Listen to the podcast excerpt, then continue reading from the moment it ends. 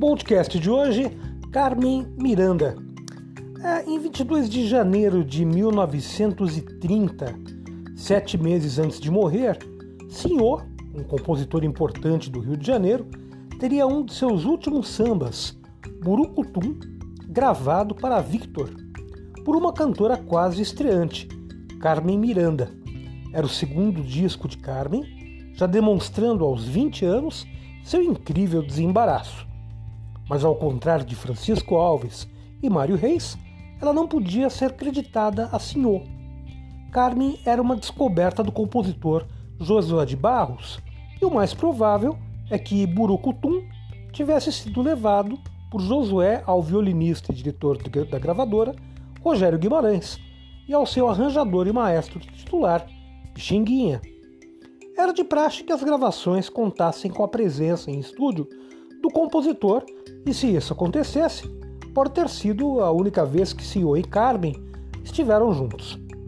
Cinco dias depois, ela voltaria a Victor para gravar a marchinha, que Gilbert de Carvalho fizera especialmente para o seu jeito e para a sua voz. Tá aí, para você gostar de mim, de Gilberto de Carvalho, e fez nascer toda uma nova música popular no Brasil. Carmen Miranda, na verdade, surgiu no último ano da década, mas só foi um produto desta no sentido de que seu jeito atrevido, independente e moleque era um sucedâneo das moças que haviam derrubado as barreiras anos antes. Como muitas delas, Carmen tinha vida sexual sem casamento, era namorado de um disputado remador é, do Flamengo, né, chamado Mário Cunha.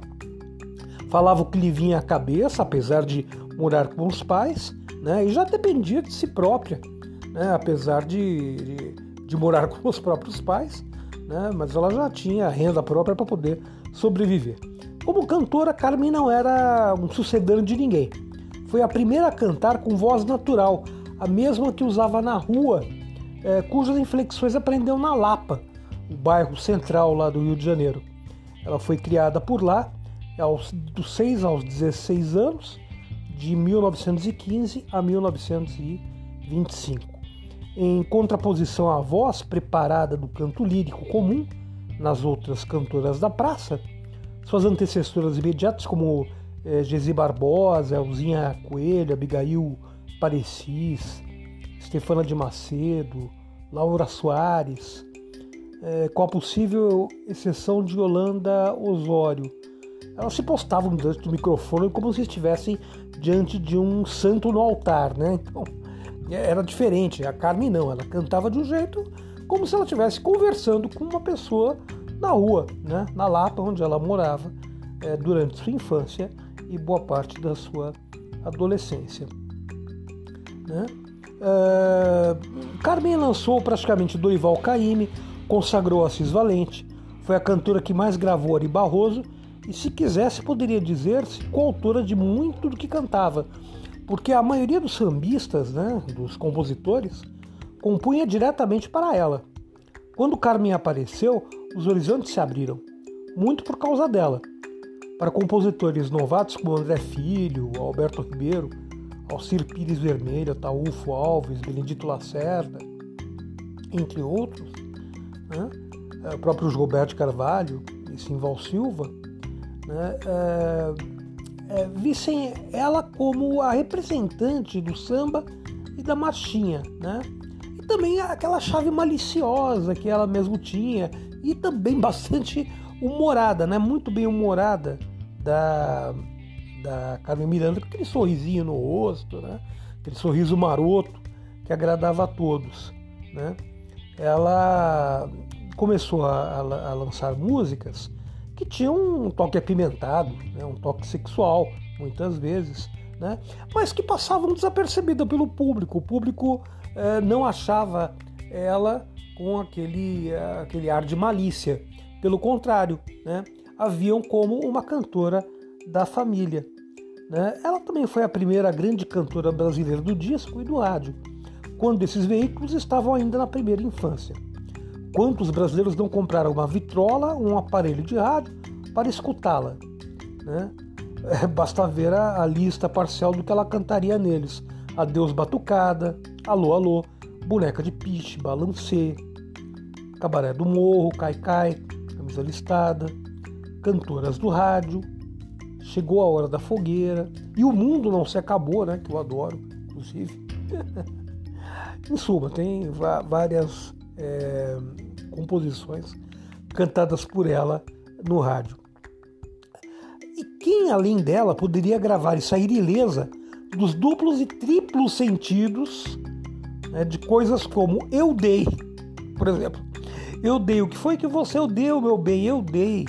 Guarde um pouco para mim também, de Ari Barroso, de 37, ou então Fonfon. Esta buzina não tem bom som. Eu gosto dos partir é, o diferencial. João de Barro e Alberto Ribeiro, de 37. Ou uva de caminhão. Já me disseram que você andou pintando sete. Andou chupando muita uva e até de caminhão. Agora anda dizendo que está de apendicite, vai entrar no canivete e vai fazer a operação. De Assis Valente, de 39. Essas letras, elas tinham, eh, elas insinuavam relações sexuais.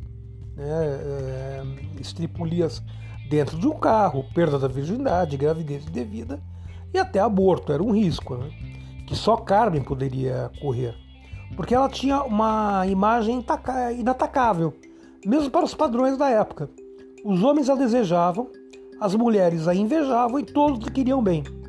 Ela era uma, uma artista de família, né? uma artista é, que era bem aceita pela família ao mesmo tempo. Né? É, então, essa foi Carmen Miranda, né, que depois foi para os Estados Unidos, fez um sucesso enorme por lá e propagou o nome do Brasil para cá. Quando voltou, foi justamente é, acusada de é, estar americanizada, né? Por causa dos seus filmes, né? das superproduções de Hollywood, né? que utilizavam uma imagem é, bem diferente dela, né? E ela ficou até muito triste com isso, né? E até deu origem a um samba, né? Disseram que voltei americanizada, né? Um samba bem legal e que mostra essa crítica que ela ouvia tanto aí é, nos é, bastidores dos locais por onde ela passava. Carmen Miranda foi o tema do podcast de hoje. Gostou do podcast de hoje? Pois bem, amanhã tem mais. Tchau, tchau.